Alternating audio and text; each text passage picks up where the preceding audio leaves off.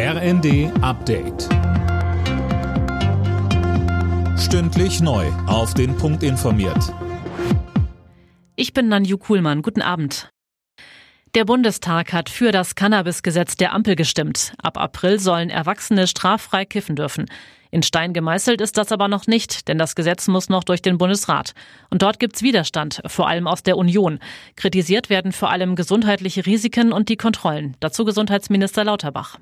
Das ist ein riesiger Aufwand, das gebe ich zu. Aber jetzt haben wir 180.000 Verfahren pro Jahr. Wir haben Kontrolle, wir kriminalisieren junge Leute, denen wir das Leben zerstören, weil wir sie nicht vor dem Schwarzmarkt und dem Drogenhandel geschützt haben.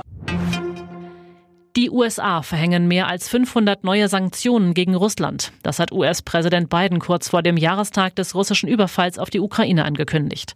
Mehr von Tom Husse. Die Strafmaßnahmen richten sich unter anderem gegen Personen, die mit der Inhaftierung des verstorbenen Kreml-Kritikers Nawalny in Verbindung stehen. Darüber hinaus treffen die Sanktionen den russischen Finanzsektor, die Rüstungsindustrie und es gibt Exportbeschränkungen für fast 100 Unternehmen. Biden sagte, wenn Kreml-Chef Putin nicht den Preis für den Tod und die Zerstörung zahlt, die er verbreitet, werde er weitermachen. Zwei Jahre dauert der Krieg in der Ukraine schon und vor allem Kinder leiden darunter und brauchen Hilfe. Darauf macht UNICEF aufmerksam. Demnach kann die Hälfte der Kinder seit Kriegsbeginn nicht regelmäßig zur Schule. Tausende Stunden haben sie bereits in Schutzräumen verbracht. Der Rundfunkbeitrag soll zum kommenden Jahr um 58 Cent auf knapp 19 Euro pro Monat steigen. Das schlägt die zuständige Expertenkommission vor.